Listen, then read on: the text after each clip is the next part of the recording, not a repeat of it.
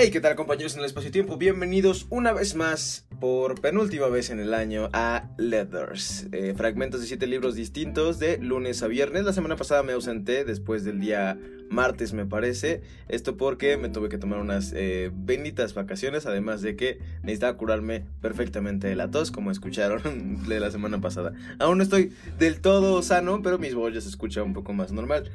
Vamos a. Bienvenidos al 8317 de mi existencia, por cierto. Vamos a. Este. Leer otra noticia, otro, otro punto importante. Por penúltima vez también 365 días para ser más culto. Porque a este libro ya le di dos vueltas. Y hay fragmentos del libro que ya leí. Este, los libros que aquí eh, planeo leer son libros que justamente no he leído y mi intención es poder plasmarlos aquí las partes que entre semana leo, ¿no? Entonces eh, vamos a... Pues nada, vamos a empezar por antepenúltima vez con 365 días para ser más culto y vamos a empezar con el día 1 en realidad de este, del año porque eh, bueno, del libro en realidad, porque pues esta se podría considerar la primera semana del año que viene, aunque todavía estamos en 2019.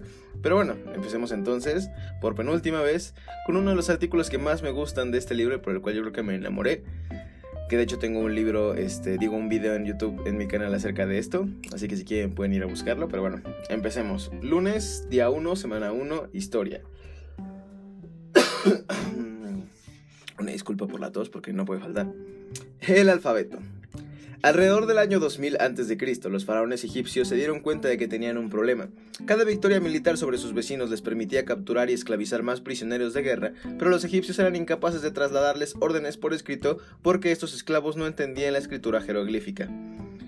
Los primeros sistemas de escritura entre los que se encuentran los jeroglíficos egipcios eran extremadamente engorrosos y complicados de entender.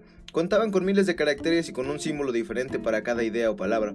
Aprendérselos todos de memoria podía llevar años. Solo un puñado de egipcios podía de hecho leer y escribir con este difícil sistema. Los lingüistas creen que casi todos los alfabetos modernos descienden de una versión simplificada de los jeroglíficos desarrollada por los egipcios hace 4.000 años para comunicarse con sus esclavos. El nacimiento de un alfabeto, el sistema de escritura empleado en todo el mundo occidental, cambió la forma en que los habitantes de estos mundos antiguos se comunicaban. En esta versión simplificada, cada signo representaba únicamente un sonido. Este avance permitió reducir el número de caracteres de varios miles a unas pocas decenas, agilizando su uso y aprendizaje. El complejo lenguaje jeroglífico fue olvidado con el tiempo, de forma que los expertos se vieron incapaces de traducir sus caracteres hasta el descubrimiento de la piedra de Rosetta en 1799.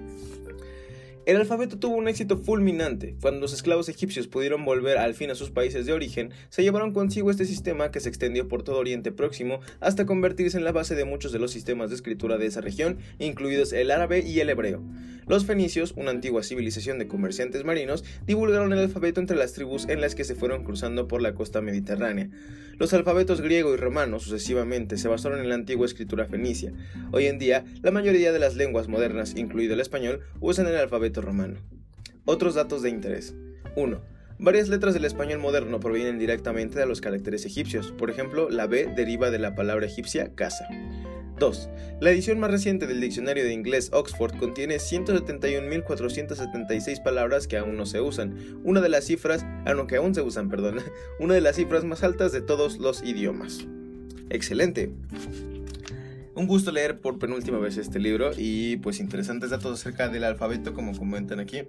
Este, cuando transformamos por fin los dibujos en sonidos. Increíble. Pasemos ahora al libro de Los Porqués Estamos en... ¿Por qué se deshacen las bolsitas de... ¿Por qué no se deshacen las bolsitas de infusiones? Den un segundo.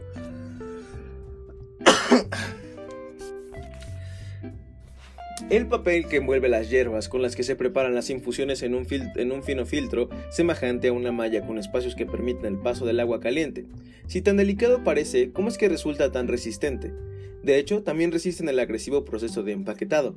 Lo cierto es que ningún papel ordinario podría reunir tales cualidades. La explicación es que el de estas bolsitas se fabrica con dos fibras resistentes, cáñamo de Manila, que le da resistencia, y fibra termoplástica, que sirve para sellar las bolsitas.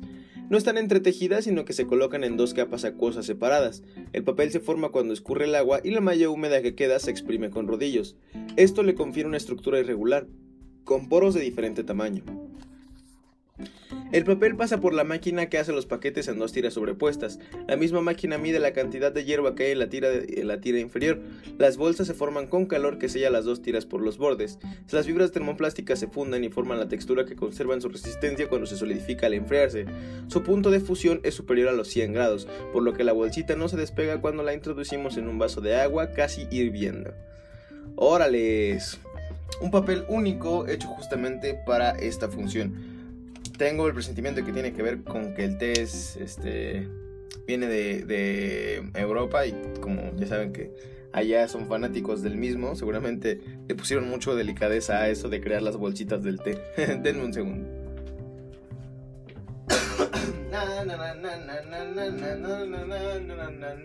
Como sabrán, estoy buscando un maldito bolígrafo porque no tengo uno. Bueno, tengo varios. Pero ya saben que siempre los pierdo cuando necesito, cuando los necesito. Y es que eh, para los nuevos, en los libros registro el día justamente que estoy leyendo este fragmento del libro, en este caso el 8317 de mi existencia. Y este, pues nada, lo hago con bolígrafo para que no se borre, ¿no? Obviamente.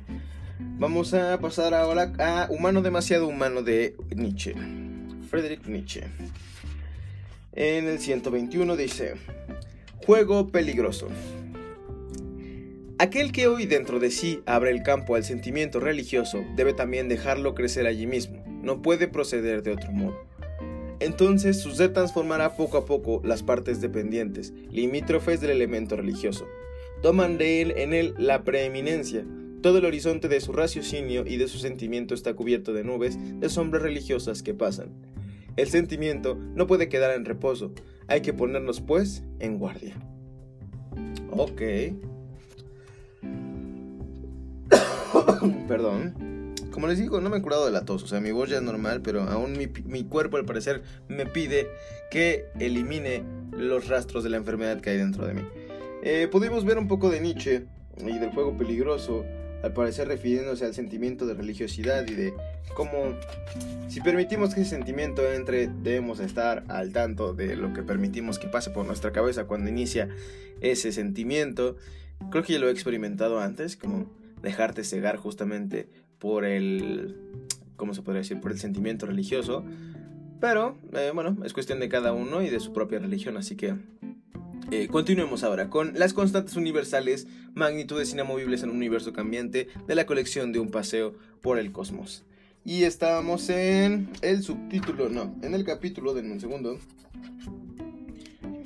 Y si no fueran constantes, y estamos por terminar el subtítulo Dirac y los grandes números coincidentes. Empecemos. En 1937 el científico publicó en la revista Nature un artículo con estas ideas. Las reacciones no tardaron en llegar y las hubo de todo tipo. Sin duda, la más virulenta provino del astrofísico británico Herbert Dingle, quien decía que este tipo de razonamientos eran propios de una pseudociencia de cosmitología invertebrada. Otras reacciones tenían su nota de humor, generada por la personalidad de Dirac, de carácter solitario, reservado y tan poco hablador que sus colegas de Cambridge inventaron el Dirac como unidad de conversación, de conversión, de conversación igual a una palabra por hora. Wow. Por ello, cuando ese mismo año se casó, sus mismos sus amigos y conocidos se quedaron muy sorprendidos. Como el artículo mencionado fue publicado unas semanas después de su boda, el siempre bromista Gamow escribió a Bord diciéndole: "Ya ves lo que le pasa a la gente cuando se casa." Pero unos años después cambió de opinión y encontró que la hipótesis de Dirac era demasiado elegante para dejarla sin de lado sin más. Otros científicos, dentro y fuera de la física, también se interesaron por las ideas de Dirac. Lo que más llamó la atención fue la posibilidad de que estos grandes números no sean arbitrarios, sino que sean parámetros variables que de alguna manera caractericen a nuestro universo.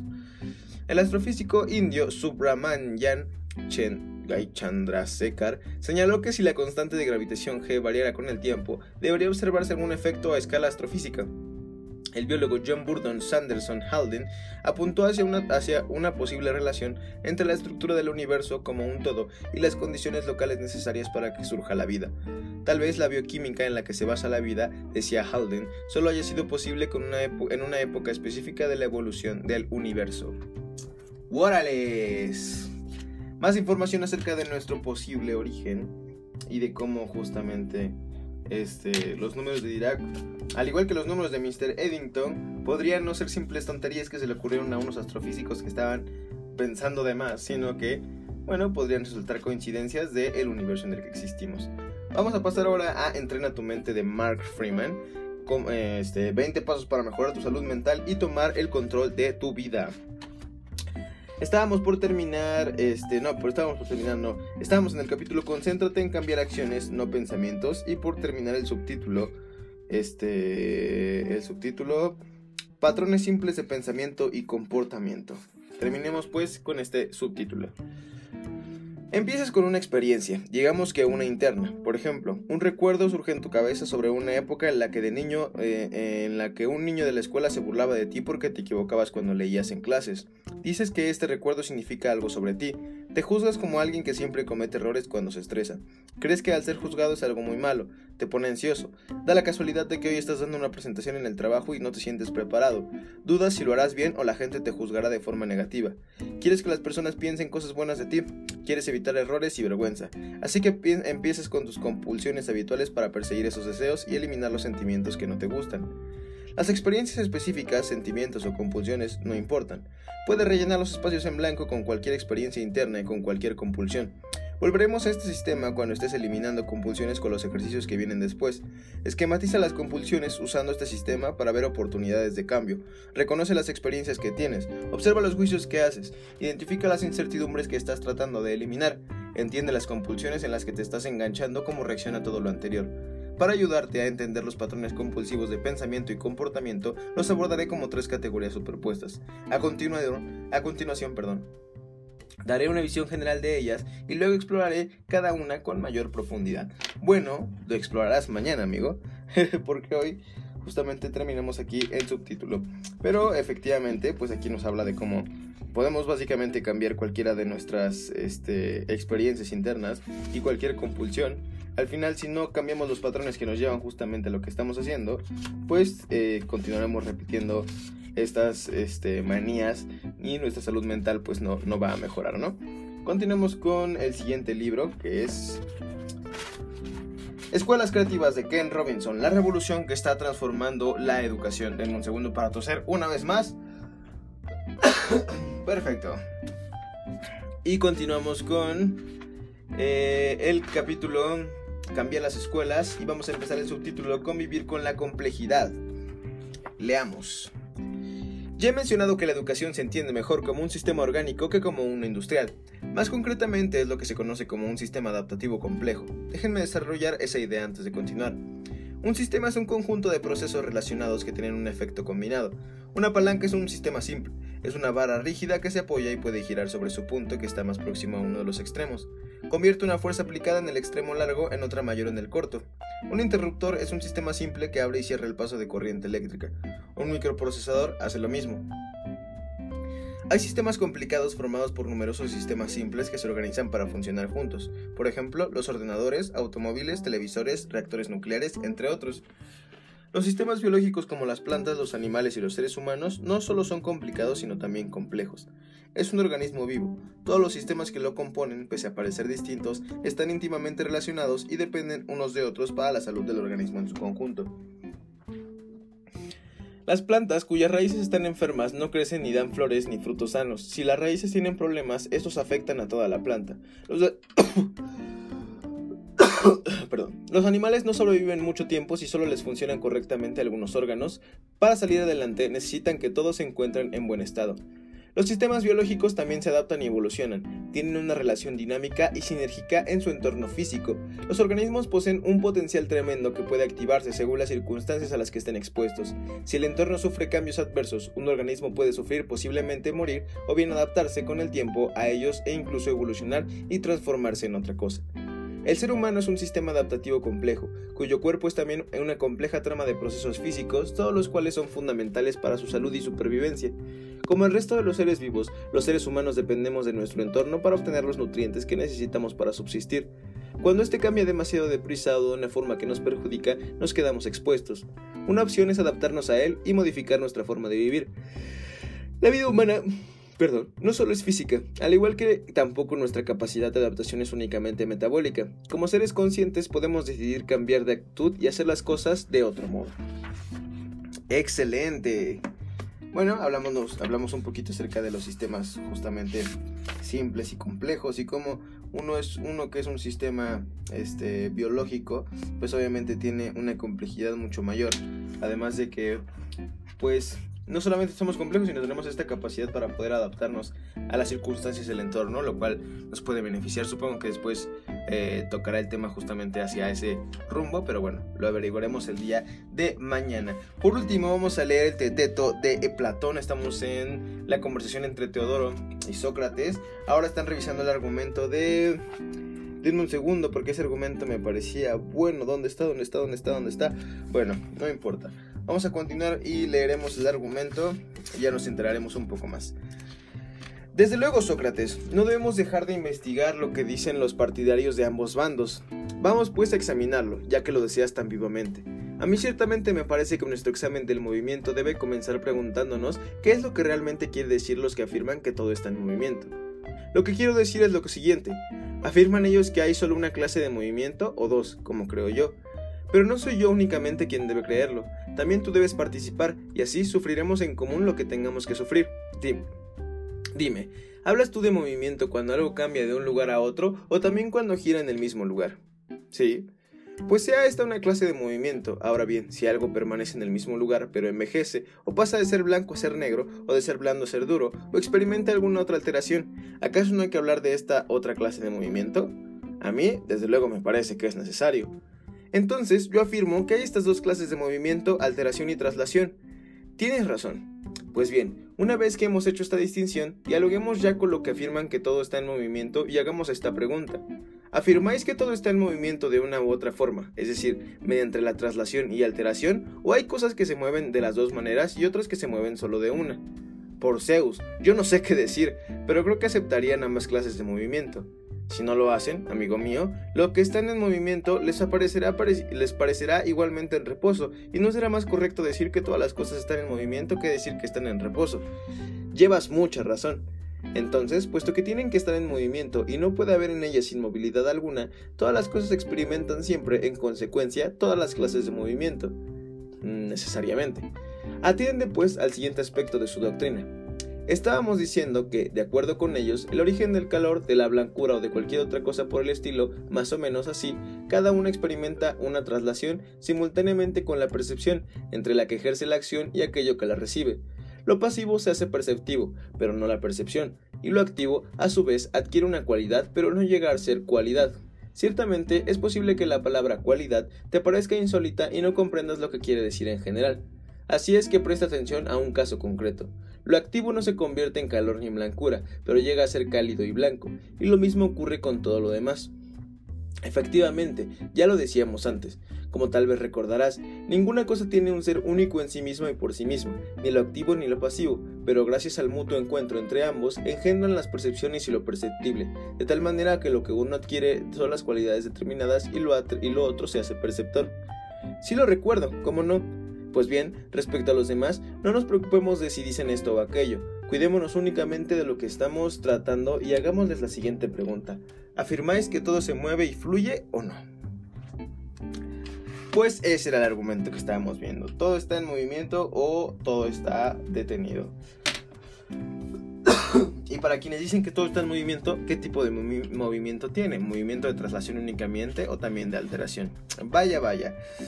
Teodoro, digo Sócrates y Teodoro debatiendo de cosas de las cuales ya no se debate hace un montón de tiempo.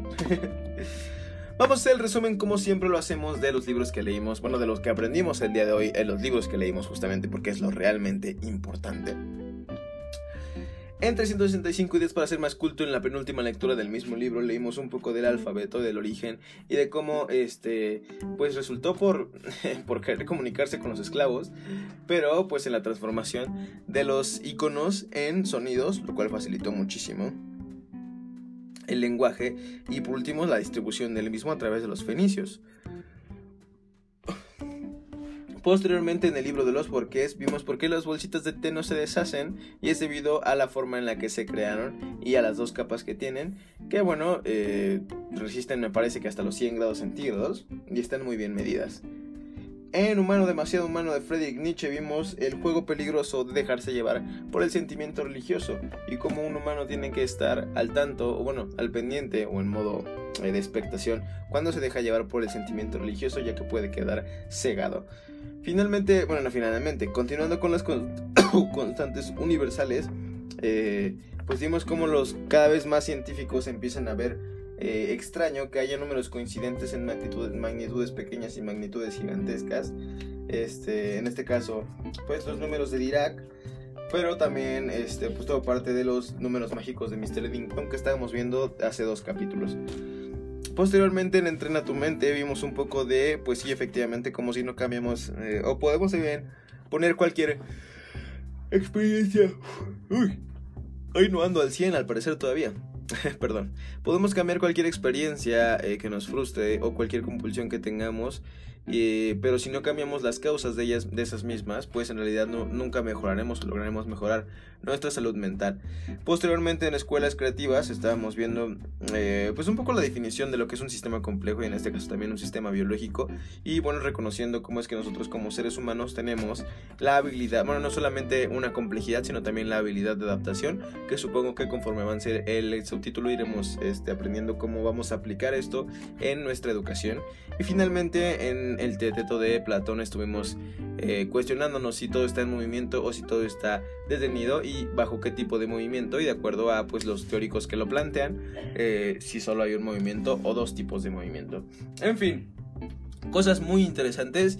Siempre es muy bueno pues llevarse un poquito de lectura antes de, empezar el día. Eso es justamente la razón por la que hago este podcast.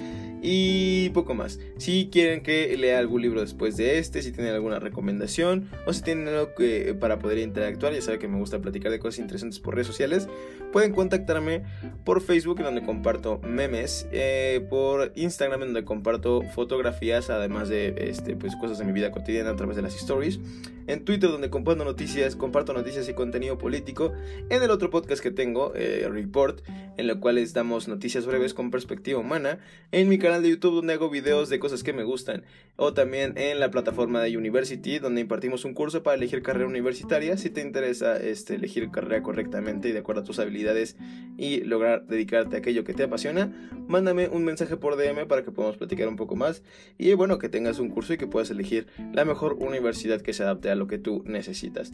Poco más compañeros en el espacio-tiempo, espero que tengan un excelente día. Seguimos platicando, como les digo, por redes sociales. Ya que me pueden encontrar en todos lados como It's Rich con doble T. Y poco más. Que tengan un excelente día. Ya saben que mi nombre es Rich y esto, It's Leathers. Bye.